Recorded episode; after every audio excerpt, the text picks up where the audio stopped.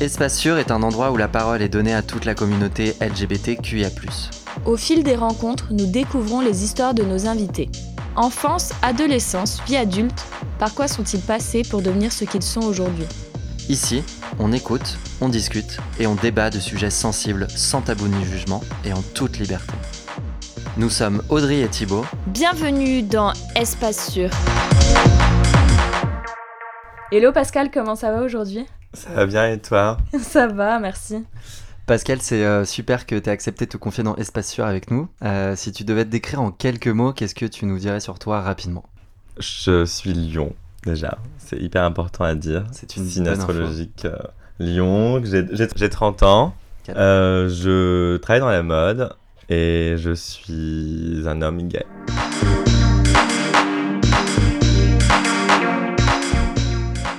Raconte-nous ton enfance, comment l'as-tu vécue?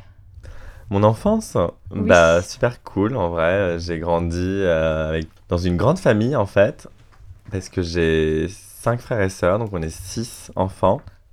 Ma mère a toujours voulu avoir des six enfants en fait, vraiment six enfants, ce qui était hyper euh, cool pour elle parce qu'elle les a eus. Mon père voulait pas avoir d'enfants, il en a eu six. Moins cool C'était moins cool pour lui, mais c'était euh, sympa. On s'entend- s'entendait super bien ensemble. On a tous à peu près deux ans d'écart. Et sauf les deux derniers qui ont ensuite sont venus un peu par accident. S'ils écoutent ça un jour, euh, Oups. je leur ai déjà dit. Et euh, parce que j'ai 15 ans de différence avec mon dernier petit frère. Donc j'ai un peu éduqué. Enfin, il est un peu.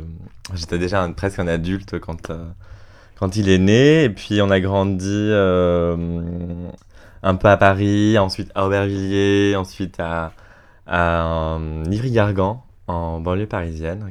Mais j'avais une enfance assez heureuse. J'étais un petit gamin assez créatif. Je me déguisais, je déguisais les autres souvent.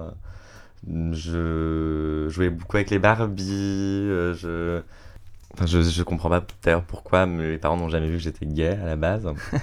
Parce que j'étais quand même assez, assez heureux, tu vois, dans, ma, dans mon enfance. C'est- c'est- c'est- je sais pas à quel moment on arrête l'enfance. Ouais, 11 ans, je dirais, 10, 11 ans. Puis après, t'as, t'as l'adolescence qui commence. Mais j'ai eu une enfance assez heureuse. J'étais assez proche de ma famille, euh, ma grand-mère aussi. Euh, tu, nous as dit en, en off que tu as vécu dans un, dans un climat et une, une éducation assez euh, stricte et croyante? Bah, c'était plutôt une, une ouais, c'était un climat assez, assez religieux en fait, strict. c'était strictement religieux. Et c'était pas si strict non plus, tu vois. C'est c'est que mes parents étaient assez, sont, sont, sont quand même assez cool, etc.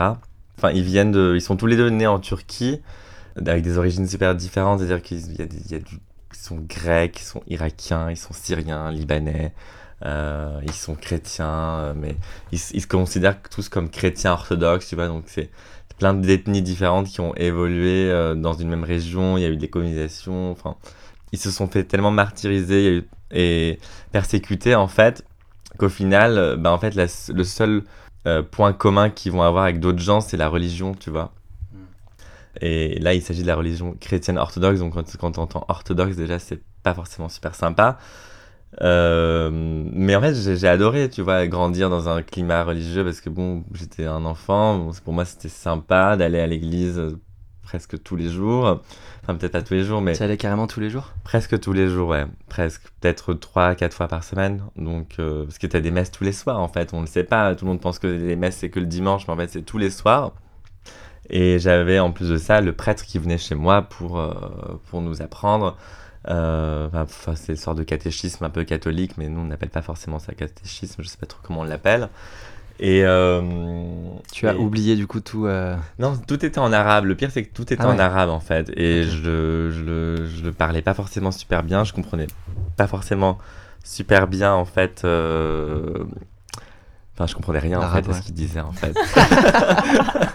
Vraiment rien. Magnifique. Parce que t'es un- c'était un arabe littéraire, tu vois. Donc, moi, mes parents m'ont appris un, arabe syrien, libanais, tu vois. Donc, c'était un, c'est un arabe différent encore de l'Arabie Saoudite, qui est celui de l'écrit arabe. Ouais. Tout le monde pense que l'arabe est né avec l'islam, mais en fait, non, l'arabe existe bien avant l'islam. J'ai aidé ma grand-mère à faire le pain pour la messe, tu vois. Enfin, tu sais, c'était une famille, enfin, qui doit faire du pain le dimanche, qui est du pain béni ou je ne sais pas, et, etc. Donc j'aimais bien faire ce genre de choses jusqu'au moment en fait où je me suis dit mais what the fuck, tu vois. C'est quoi ce truc? Et mes punitions quand j'étais petit, mes parents c'était de bah tu lis la Bible en fait, tu vois. Ah ouais, ok, carrément. Mm. Mais en même temps, ça doit te calmer une fois que tu as lu la Bible ou genre même des extraits de la Bible, t'es à bon. Mais c'était je vais arrêter de faire des conneries, ça va, vous avez gagné. Non mais ça me donnait envie d'en faire plus, surtout en fait des conneries parce que franchement lire la Bible même à cet âge-là, je savais que c'était pas forcément la solution idéale pour éduquer un enfant, tu vois. Parce que c'était des versions pour enfants, tu sais, c'était pas des versions. Euh... Il te donnait pas le, gros bibelot là. Non non non, mais après enfin quand tu grandis en fait quand t'es enfant et quand t'as pas forcément en fait de recul, t'as pas forcément la réflexion non plus nécessaire. T'es pas en train de te dire tiens, je suis en train de philosopher sur euh, mm. ce qu'on est en train de m'apprendre en fait. Tu prends et tu dis ok c'est bien en fait, tu vois. Ouais, c'est euh, recopier 800 fois. Euh, je ne crierai pas sur mon petit frère demain, quoi. Exactement, c'est exactement la même chose parce que. Mais bon, après, tu as une fois que tu grandis, tu as un peu de, plus de recul et tu réalises que c'est pas forcément une, une, solution à tout, tu vois, de, de punir euh, forcément ou de, forcer quelqu'un à lire quelque chose sans forcément qu'il le comprenne non plus quoi. Cette époque-là, euh, t'avais déjà une figure un peu euh, LGBT queer dans ton entourage proche, ami, famille ou pas du tout? Pas du tout, non. Enfin, je non, pas du tout. Je savais même pas en fait ce que c'était. Je crois que j'avais même pas conscience que ça existait. Tu vois, en fait, pour moi, je dans ma tête, enfin, j'avais des petites copines à la maternelle euh, ou même euh, en primaire. Je savais même pas que ça existait en fait, le fait d'être gay. Tu nous as dit que tu avais compris vers 11 ans mm-hmm.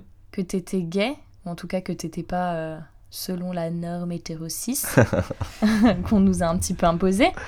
Et, et, comment ça s'est passé en toi, cette acceptation? Enfin, comment tu l'as compris et compréhension, une réalisation, mais c'était pas forcément une acceptation. Tu vois, c'était plutôt, euh, tu commences à réaliser en fait que tout. Tu c'est le moment, je, pense, où ton corps commence à devenir un peu plus sexuel aussi. Et tu comprends que t'es attiré par des mecs en fait, et que t'es pas attiré par des, des filles. Et bah, tu, moi, je me suis vite bloqué en fait. Ça m'a vite bloqué. Je me suis dit que c'était pas possible. Enfin, je comprenais pas forcément en fait que ce que ça voulait dire. Ensuite, bah, j'ai fait des. C'était le moment où tu sais, Internet qui commençait aussi à. Bah, c'était le moment d'Internet, quoi. Donc, du coup, je faisais des recherches. Donc, tu sais, tu te. J'ai commencé à... Quel genre de recherche? Bah, Des recherches. Euh, Est-ce que tu étais sur Zaguet, Pascal? Même pas je, Non, je, sais pas ce que c'est. Ah, tu ne connais pas? Non. C'était un peu le, le Grinder euh, des années 2000. Euh, non, mais t'avais Kelma aussi. T'avais Skyblog aussi. Skyrock, Skyrock, ouais. Skyrock, ouais. Skyblog qui était sympa aussi parce que tu pouvais aussi parler avec d'autres personnes. Et tu avais, il me semble, un chat gay que tu pouvais filtrer par sexe et que tu avais un chat hétéro gay et lesbien que j'ai pratiqué, donc euh, je me rappelle. Attends, c'est sur Skyblock ça? Sur Skyrock, t'avais un chat gay. Merde, j'ai raté. j'ai tout raté, quoi, merde.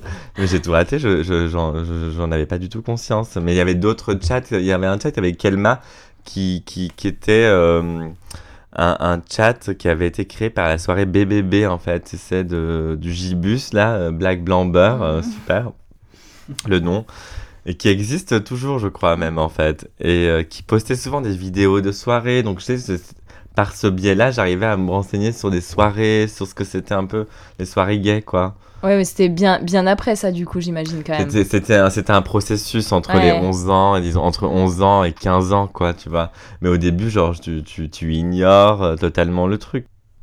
Du coup, pendant ton enfance, adolescence, c'était quoi tes relations avec les hommes et femmes ou garçons et filles qui t'entouraient? Euh, je suis quelqu'un d'assez facile à vivre en fait, ou parfois compliqué aussi, mais, euh, mais je suis assez sociable, donc j'ai toujours un très bon relationnel avec tout le monde. En, en, termes de, relations plus profondes, en tout cas de comment j'ai grandi, j'ai toujours eu des relations plus faciles avec les filles. Et, mais j'ai jamais eu de relations mauvaises avec des garçons non plus, j'ai jamais, j'ai pas, pas vécu de bullying. Euh, mais j'ai toujours eu que des plein plein plein de copines en fait, tu sais.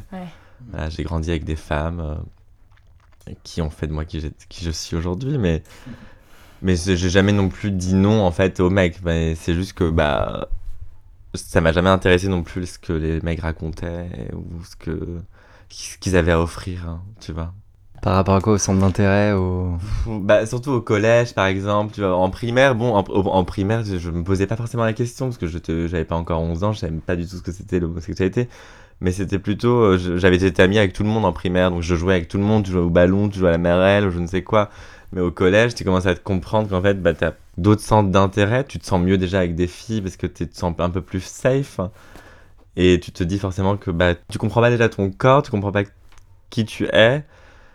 Et, et puis tu as aussi tous, les, tous les autres, en fait, toute la société qui te rappelle que bah, ce que toi tu es, mais n'arrive pas encore à l'exprimer, bah, c'est pas forcément bien. Je, je, me suis un peu mis dans une carapace ou euh, dans une comfort zone avec des, des filles. Euh, mais en tout cas, j'ai jamais eu non plus de mauvaises relations ou de, de mauvaises expériences avec qui que ce soit.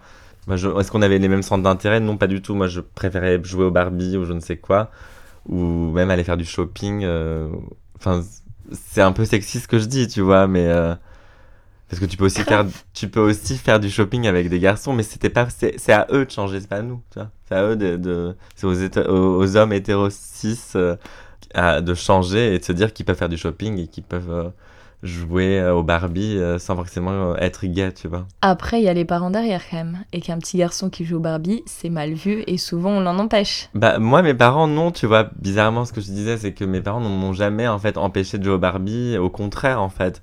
Mais ce qui était. Donc, malgré l'éducation un peu. Voilà, c'est en fait, c'est une éducation qui. C'est une éducation religieuse parce que c'était. Je pense que c'était un peu un schéma qui répétait eux-mêmes, en fait, tu vois.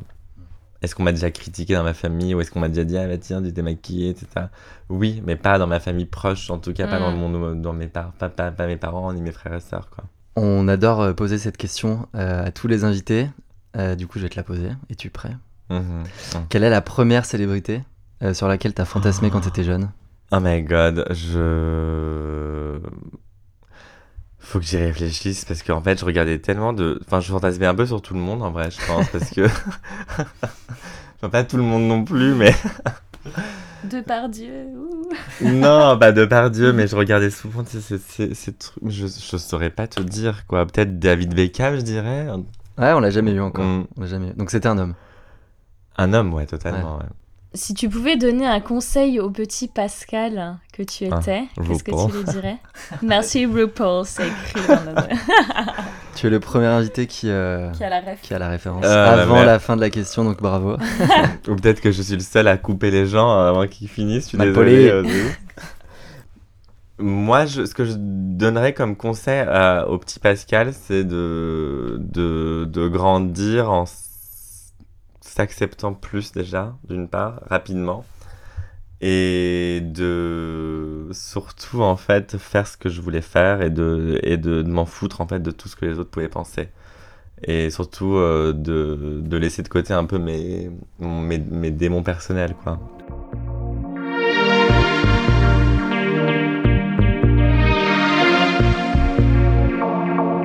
Est-ce que tu as fait un coming out et comment il s'est déroulé?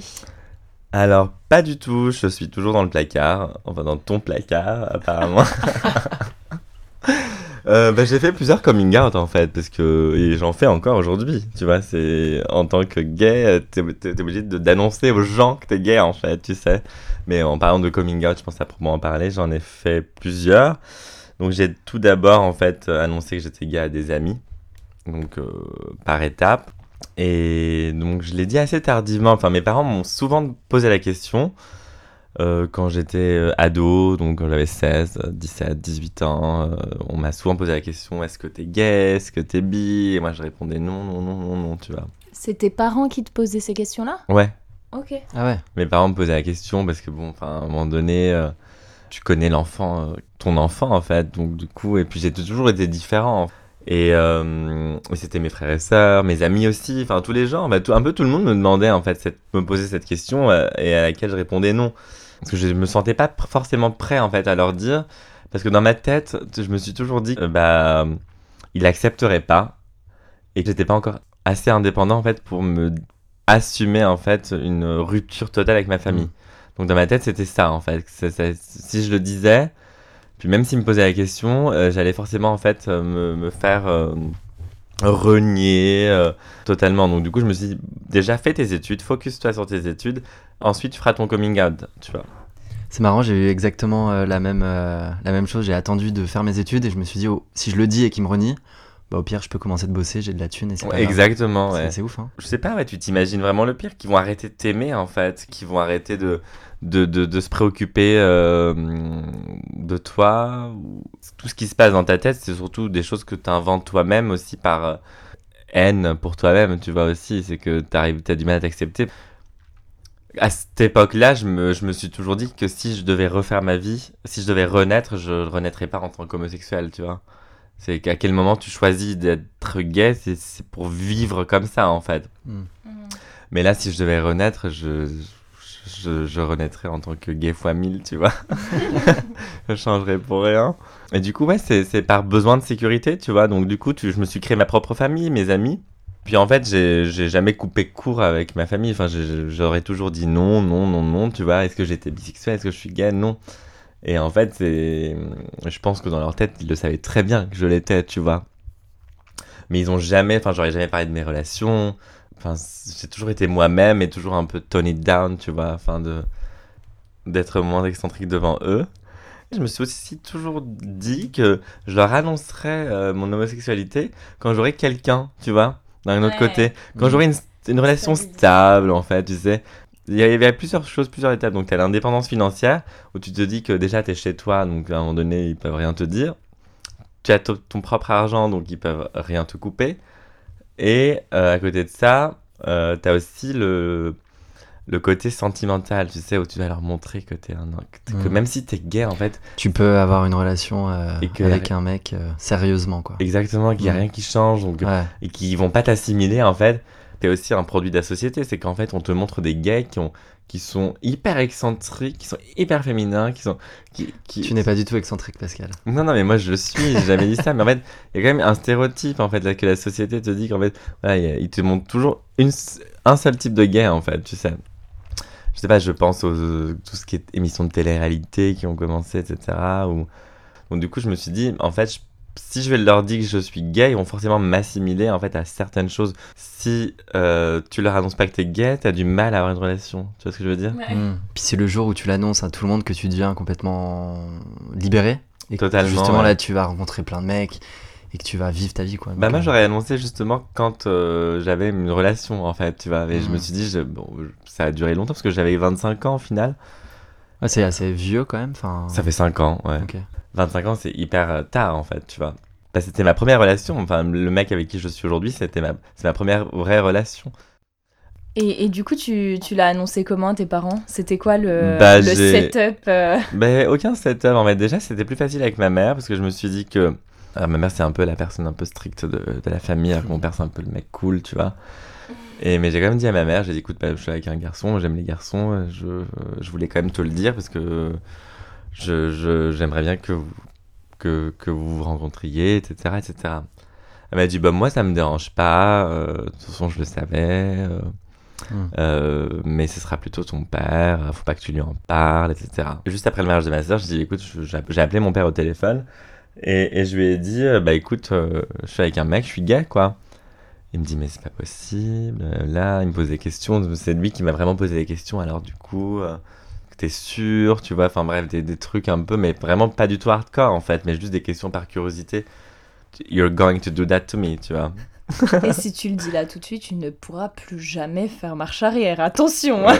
c'est non mais c'est exactement est-ce que T'es sûr de ça là Oui, est-ce que toi t'es sûr de pas le savoir? Surtout ça en fait, genre bitch quoi. Euh, enfin, euh, t'étais devant moi toute, toute ta vie quoi, genre look at me quoi en fait. Look at me. Après, pour un père, c'est hyper. Euh, enfin, c'est un peu plus compliqué sans lui donner des excuses, mais tu vois, je pense que c'est son fils, donc il s'attend à ce qu'il fasse du foot, qu'il ait une femme, qu'il soit viril. Enfin, mm. et du coup, pour un père, je pense que quand ton fils est gay, tu te dis putain, tu sais, de se passer un truc dans leur tête en mode. Euh, mais quand t'as été éduqué dans un schéma hyper euh, tragique. C'est clair. Bah, c'est la fierté, quoi, je pense aussi. Hein. Après, tu peux être dans la virilité classique franco-française en étant gay aussi, hein. Totalement. Exactement. non, non, mais exactement. Non, mais tu peux aussi jouer au foot, être gay, etc. Mais en fait, même, même le fait d'annoncer, même si tu joues au foot, même si tu es genre, je ne sais quoi, sportif de haut niveau, et que t'annonces à ton père ou à tes parents que t'es gay, en fait, il y a un truc dans ta virilité qui va prendre un coup, quoi, en fait, dans ta Et du coup, virilité, ton, quoi. ton père est masculin, bah. ma mère est quand même hyper timide, hyper réservée, mais quand même, c'est hyper strict, ça, ça, son éducation. Mon père, il vient d'une grande famille, c'était un peu, bon, whatever, et on n'en parlait pas, c'était tabou, tu vois. Et c'est venu au bout d'un an, un an et quelques, où genre même je demandais est-ce qu'il peut venir Alejandro, est-ce qu'il peut, est-ce que je peux venir avec mon copain, est-ce que euh, est-ce qu'on peut venir ensemble, est-ce qu'on peut faire ça ensemble, est-ce que vous voulez venir manger à la maison, des, choses comme ça. Et il le faisait pas en fait, il disait non c'est pas le moment, c'est pas le moment. Jusqu'à un an et demi après où ils ont commencé, bon venez pour Noël, venez pour l'anniversaire, venez pour ça, on vient chez vous, c'est des trucs comme ça. Donc au final ça s'est super bien passé. Et ils ont aussi beaucoup peur du regard des autres, parce que tu sais, ça, ils viennent d'une communauté aussi, comme je dis, d'une communauté hyper restreinte de gens que, tout le monde se connaît à l'église. Et en fait, maintenant, ils s'en foutent un petit peu, quoi. À quel âge as-tu ta première expérience sexuelle?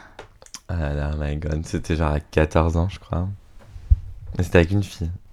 C'était avec une fille mhm. Et alors, souvenir impérissable? Je saurais même pas te décrire à quel point c'était horrible et, nul, quoi. Parce que c'était euh, c'était une copine d'une cousine à moi, qui était déjà un peu plus âgée aussi. Et je savais pas quoi faire en fait, tu sais, je... Parce que t'étais un peu aussi... Euh, à, cet âge-là, tu sais, n'importe quoi peut aussi vite te, te, te faire euh, bander en fait, tu vois. Donc, Vous devriez voir sa tête, il se gratte les cheveux euh, un peu gênés. Non, mais non, en fait, je me dis que si ça devait se refaire aujourd'hui avec la même personne, why not? Ça aurait été peut-être mieux, tu vois mais c'était une première fois, c'était pas forcément sa première fois, et, c'était intimidant. Et, c'était très rapide aussi, tu vois, c'était dans des toilettes.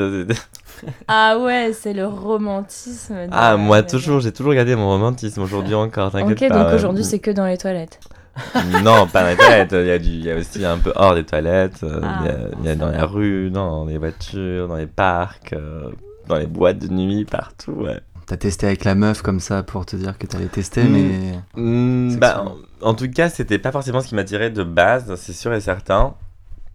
Parce que. Mais j'ai déjà j'ai eu d'autres relations avec des filles, tu vois, c'est pas, euh, c'était pas la seule et unique. Bah, je, je peux pas en fait avoir de relations avec euh, des mecs, c'est pas possible. C'était pas possible dans ma tête en fait. Et les premières sont arrivées genre vers 16-17 ans, tu vois, avec des mecs. Et je pourrais pas te dire comment, qui, quoi, comment d'ailleurs, parce que je ah oui, tu te souviens pas de ta première expérience Avec un, euh, je, si je pense, je sais plus, ouais. C'est pas grave, hein. je, je, sais plus trop parce que c'était vraiment d'un coup très rapide après, mais. enfin bref, même aujourd'hui, tu vois, je me, je me ferme pas à l'idée d'avoir des relations avec des femmes non plus.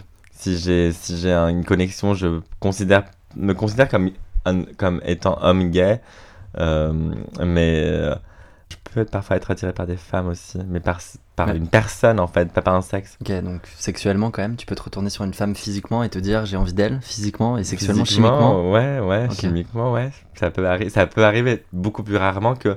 En fait, il y a un côté un peu mécanique avec, avec les mecs, forcément, où en fait, bah même n'importe. Enfin, je me suis déjà retrouvé à, à coucher avec des mecs euh, qui m'attiraient pas du tout et qui, J'étais avec, on était avec, avec, une copine, on faisait genre une sorte de sexathlon. Alors un sexathlon, je veux bien la définition parce que. Ah, bah c'est celui qui couche avec le plus de gens en, un temps euh, donné, quoi. C'est en vacances, là on avait trois semaines de vacances. Qui va coucher avec plus de, le, plus de personnes Et finalement, je crois que c'est elle qui a gagné. Yes! Yes, girl! Yes, go, girl! Mais voilà, donc on était dans la rue et en fait, après avoir euh, essayé de pécho un mec qui finalement, en fait, elle a pécho on rentrait de, donc à, l'appartement et, euh, et euh, on croise un mec, mais genre une sorte de gnome. Enfin, pardon, je suis désolé, je pas, j'aime pas du tout la discrimination physique, mais là, c'était pas du tout. Pas du tout les gnomes, j'ai Je déteste les gnomes. Enfin, il était, au final, j'ai quand même couché avec lui, hein, si tu m'écoutes. Ça fait quoi de coucher avec un gnome, Pascal? Ah, C'était hyper sympa, donc euh, vraiment très sympa. Je me suis, il y avait, c'était une relation un peu interstellaire, ou je ne sais pas comment tu dis ça, mais Enfin bref, donc du coup, c'était un mec pas très très joli. Donc pour en revenir au fait qu'en fait, tu peux coucher avec qui tu veux dans la vie, en fait. Tu vois, c'est que. Avec un peu d'alcool. Euh. Avec un peu d'alcool, mais pas forcément. J'ai déjà couché avec des filles et j'ai encore envie de coucher avec des filles et avoir l'expérience de le faire, tu vois, de, de pouvoir me dire, tiens, je me libère un peu de certaines choses Et ce qui est beau aussi, par exemple, chez les femmes, c'est que bah, elles ont cette, euh, cette sensibilité à pouvoir se dire qu'elles sont attirées par des personnes et moins par des sexes. Mm. Et j'aimerais aussi plus développer ce genre de sensibilité-là, parce que c'est aussi l'éducation qui fait ça. Parce que tu as déjà tellement eu aussi, as plein de, moi j'ai plein d'amis hétéros aujourd'hui, je les vois et, ils ont des bromans, tu vois, des trucs comme ça, où tu te dis, bon écoute, quelle, quelle est la, la, limite entre ça et aller te faire, te, te faire piper quelque part, quoi. te faire piper. et, la, et, la, et la définition de bromance, pour euh, ceux qui nous écoutent? Bah, Bromance, c'est quand euh, tu as une relation euh, amicale qui est, qui, qui, est très romantique, tu vois, quand, entre deux mecs, généralement. Euh, qui sont hétérosexuels. Je sais pas trop, parce qu'en fait, les, les, les, femmes ont souvent des, des, Enfin, elles sont tellement proches, tu vois, c'est Parlons-en, parce que finalement, c'est, on a inventé un mot pour l'amitié plus plus avec des garçons, alors que chez les femmes, c'est normal de se tenir la main, de s'embrasser, de faire des bisous. C'est limite normal, alors qu'un homme et un homme, c'est pas possible, quoi. Parce que c'est un truc qui est considéré comme féminin et que chez des hommes, c'est péjoratif du ah, coup. c'est gay en fait. Ouais, c'est mm. gay. Du coup, c'est mais c'est encore une fois un produit de la société alors qu'en fait alors qu'en fait quand tu quand quand tu es derrière les rideaux ou en backstage, let's, let's say it like this. t'as comme enfin les mecs ils ont enfin je sais pas, t'as des t'as t'as des t'as des mecs hétéros qui ont des crushs sur d'autres mecs qui ressentent des choses mais qui vont jamais l'accepter, tu vois. Et on est heureux qu'il ait dit backstage et pas backroom déjà. ouais. Malheureusement, les backrooms sont toutes fermées à Paris. Période de Covid-19.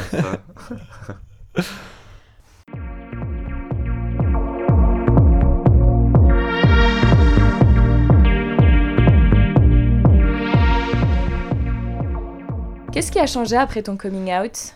Bah écoute, j'ai pu présenter mon mec à ma famille déjà, à mes parents, euh, ce qui était une première. Et bah, c'était le seul mec que j'ai présenté à mes parents. Donc c'était assez euh, euh, libérateur comme expérience. Et puis euh, ça m'a permis aussi de, de réapprendre à, à communiquer avec eux, à, aussi à développer une nouvelle relation avec ma famille par rapport à ça. Quoi. Donc tu es encore avec lui là à l'heure actuelle? Toujours, ouais, toujours. Et donc t'es paxé, t'as dit tout à l'heure? Ouais, on s'est paxé au bout d'un an de relation, par amour, hein, je le répète, hein, je, lui, dirai toujours, mais c'est aussi parce que euh, euh si je dois... Euh, moi, je ne crois pas du tout au mariage ni au pax, enfin, je m'en fous totalement de ce genre de choses. Mais là, c'était, c'était un, un, un, papier administratif qui nous permettait de rester ensemble là en France et, et on l'a fait, quoi, tout simplement. Mais oui, on est paxé. On peut se dépaxer en très peu de temps, je peux vous l'assurer. Il a fait ses recherches. C'est déjà renseigné. Ouais, 5 minutes, t'envoies un petit papier, c'est fini. Du coup, vous êtes exclusif, j'imagine, dans votre relation euh, Non, pas du tout. Quand on s'est rencontrés, c'était un peu bizarre parce que je sortais d'une période où en fait j'en avais marre d'être tout seul, tu vois, de pas pouvoir trouver de mec. J'étais putain, j'en peux plus, genre je trouverai jamais de mec de ma vie. Blablabla. Et en fait. Drama queen. Drama queen, mais au bout d'un moment, t'es là, bon. Enfin, tu sais, tu te compares toujours aux autres, enfin bref. Et du coup, j'arrivais jamais à avoir de relations stables. Je cherchais toujours des gens qui n'étaient pas du tout disponibles et des relations impossibles. Tu sais, ça c'était mon, my, my, my, best practice. Le truc que tu sais, tu vas faire quelque chose que tu pourras pas avoir en fait. qui aboutira jamais, mais quand même gros défi personnel, même si c'est mort dans l'œuf. Et passionnel, tu sais, une passion de deux jours, tu sais. Ah waouh. Ouais, mais incroyable. Donc c'est oh my god, my heart is broken. Deux jours quoi, euh, bitch. Pas du tout. Mais en fait, c'était parce que tu sais, tu t'imposes aussi des choses qui sont impossibles parce qu'en fait, je m'accepte, j'accepterais pas forcément d'avoir une relation, tu vois. Ah oui, donc en fait, tu t'essayes euh, de te convaincre en allant vers des trucs qui sont pas possibles parce que au fond, c'est pas forcément ce que tu veux. Exactement. C'est qu'en fait, tu sais, enfin, je pense que c'est ce que c'est, c'est la psychanalyse que j'ai fait de moi-même. Mais oui, j'ai eu beaucoup de relations sexuelles avant mon mec. Et quand on s'est rencontrés, en fait, on était dans un truc où on ne voulait pas être exclusif. Mais on est vite tombé amoureux de l'un de l'autre. Et en fait, c'était un peu compliqué de de voir les autres en fait tout simplement de, de penser à quelqu'un d'autre parce que même quand euh, il était pas là quand je devais genre me masturber je pensais à lui tu vois hmm. en fait alors que là non c'est pas du tout le cas mais comment t'expliques du coup que dans les enfin à Paris en tout cas mais dans les grandes villes je pense que tous les couples gays sont à plus de la moitié euh, en couple libre? Mais nous maintenant on fait plein de choses avec d'autres mecs hein. c'est pas Enfin, je veux dire, en soirée, on peut rencontrer des mecs et puis coucher avec eux, et puis faire des plans à plusieurs, euh, et tout dépend du feeling. On peut, parfois, on est sur Grinder aussi. Mais je veux pas que ça soit juste une systématique où euh, ça devienne en fait le centre de, de notre, mm. enfin, le, point de base de notre couple. Il faut que ça soit un truc qui soit ludique ou, euh, enfin, moi, les, mes meilleurs amis aujourd'hui, ce sont des gens avec qui j'ai couché, donc du coup, c'est, voilà. je, je, suis quelqu'un de très sexuel au final, tu vois. C'est pas, pour moi, le sexe, ça veut rien dire non plus on n'est pas forcément le cérébraliser non plus, tu vois. Mm. C'est un vierge un peu comme Audrey, donc du coup c'est quelqu'un qui, qui, va, qui va penser un peu à tout et qui va réfléchir un peu à tout et qui va mettre des mots sur tout et repenser. Et, ce qui est un peu plus compliqué, c'est voilà, c'était un peu trouver l'équilibre entre ce que moi je voulais, c'est-à-dire que moi je suis un être quand même assez sexuel et, et, et qui voulait plus que ce que lui voulait, tu vois. Ben, il veut pas forcément coucher avec d'autres mecs, mais... Euh, et moi, je veux en fait coucher avec tout le monde. Donc, du coup, c'est. Euh, tu sais, tu, commences à faire des compromis, à comprendre un peu l'autre, etc. Mais, mais je, me, je me considérais toujours comme quelqu'un de libre, en fait. Et jamais rattaché à un mec ou appartenant à un mec, en fait. Jamais. À chaque fois que tu as vu quelqu'un d'autre depuis que tu es avec euh, ton mec, ça a mhm. toujours été avec lui pas toujours, non, en fait, justement, pas toujours. Est-il au courant, Pascal? Toujours, toujours. Il a toujours, et je suis quelqu'un de très honnête, qui lui a toujours dit, mais c'est généralement des, des, moments où, en fait, on était en froid, tu sais, où on n'était pas forcément. Parce qu'on s'est séparés plusieurs fois aussi, pendant un mois, deux mois. La de séparation la plus longue, c'était, je crois, deux, trois mois. Et, mais je lui ai toujours dit, mais en fait, c'est toujours. En fait, aller voir quelqu'un euh, quand t'es dans une période où t'es pas forcément bien toi-même, tu vois. C'est-à-dire que par vengeance mm. ou un truc comme ça. Donc c'est c'est même pas des expériences euh, qui, qui m'ont plu. Le revenge sex. Exact, exactly. Revenge sex. C'est souvent euh, terrible. C'est pas beau, non, non, mais justement, en fait, ce qui est important, c'est l'équilibre dans le couple. C'est que peu importe ce que tu fais et comment tu fais, il n'y a pas une manière d'être en couple avec quelqu'un. Chacun est différent, mais c'est que la personne en face de toi te dise, bah en fait, se, considère déjà d'une part comme libre d'être là avec toi et libre de partir, mais aussi de se dire que euh, qu'en fait, si elle a besoin de te dire un truc, elle peut te dire en toute sécurité. À l'heure actuelle, du coup, dans la rue, euh, en public, est-ce que tu t'affiches avec ton mec? Tu lui tiens la main, tu l'embrasses euh, sans pression? Clairement, je m'affiche avec mon mec, sans souci, même malgré le regard. Ça dépend où tu es et avec.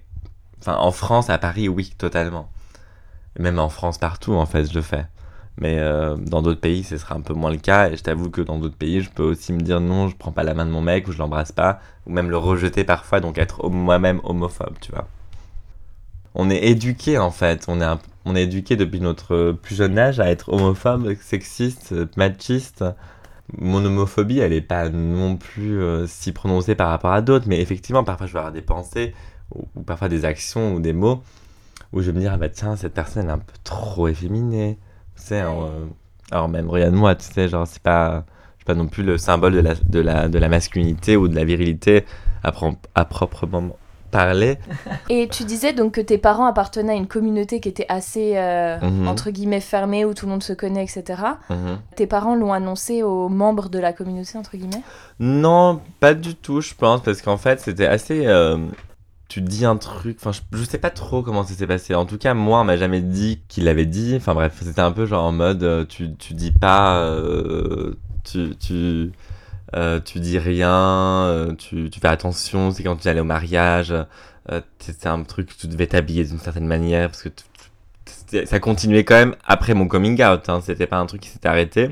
Enfin, c'était un truc qui s'était amplifié après mon coming out. Parce qu'avant, il le savait pas, donc c'était un peu dans le doute.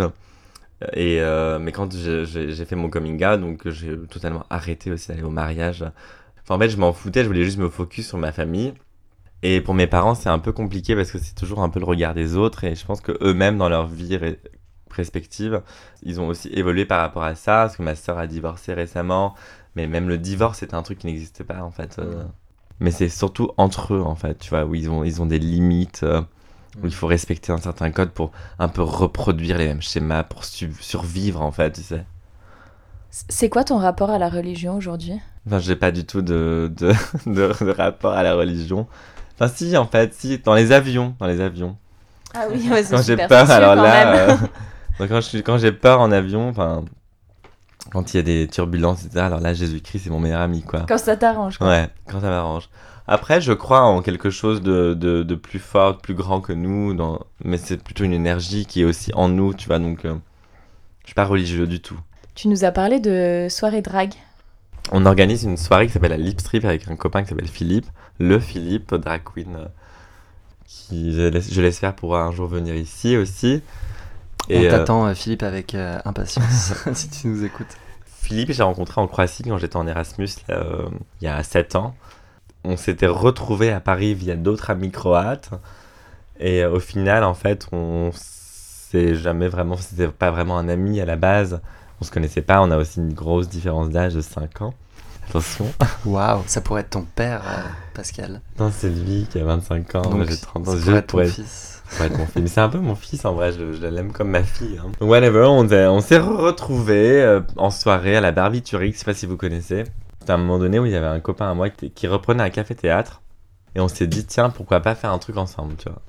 Donc euh, ça a commencé, et puis là on a vu qu'il y avait quand même de l'engouement, et, et on a changé d'endroit au fur et à mesure, et on voyait qu'il y avait de plus en plus de gens qui venaient, il y avait de plus en plus de gens qui venaient, jusqu'au moment où on s'est dit, bah tiens, on a, on a trouvé un café-théâtre à Paris, qui s'appelle Café de Paris, du coup, à Ménilmontant. Original. Original. Mais je vous invite tous... Euh, tous les auditeurs, comme on dit. Les millions. Les millions d'auditeurs. les millions d'auditeurs euh, à venir au Café de Paris. Je ne sais pas quand est la prochaine, mais, mais c'est assez sympa. Et c'est soirée drag une fois par mois. Ok, et toi, tu as déjà testé un petit peu le, drag, tu nous as dit en oui, off. bah, bah, j'avais déjà un peu, avant au lycée, euh, je m'étais un peu euh, mis en drag en Amy Winehouse, Mardi Gras. Ça a bien tourné, Amy, c'est cool. Ça a bien tourné. En fait, j'ai toujours pensé que j'allais mourir à 27 ans, tu vois. Et j'ai 30 ans. Dommage. Guess what J'admire leur travail en fait et leur passion. en fait, je me suis dit, tiens, pourquoi pas essayer? Et en fait, Philippe m'a proposé de, de, le faire sur moi. Et je l'ai fait euh, dans un contexte assez euh, simple parce qu'on allait en soirée chez des copains juste après. Mais c'était un truc totalement pété. Tout était fermé à Paris parce que c'était vraiment au début du confinement. Quand je me suis vu dans le miroir, je me suis dit, hmm. bitch, you need to go out, tu vois. You need to show this out. Est-ce que tu souhaites avoir des enfants?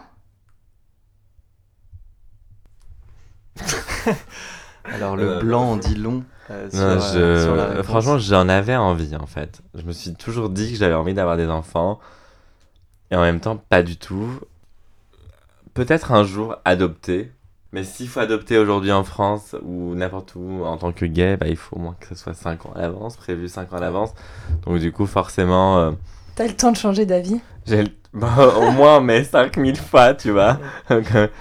Parle-nous de ce dont tu es le plus fier. De moi-même. Quelle belle réponse. Et j'ai déjà tout dit. Dernière question, euh, Pascal. C'est quoi la dernière photo qu'il y a sur ton smartphone? Je regarde une photo de du sac avec lequel je suis venu. Merci beaucoup Pascal d'avoir participé à Espace Sûr, c'était un plaisir d'échanger avec toi. Mm, c'est sympa de savoir que le plaisir était au moins partagé. c'était un plaisir partagé, j'ai adoré être avec vous et j'invite tout le monde à venir leur parler. Merci beaucoup Pascal, on se revoit du coup très très vite. À bientôt. Inch'Allah. Ouais. Inch'Allah, à bientôt.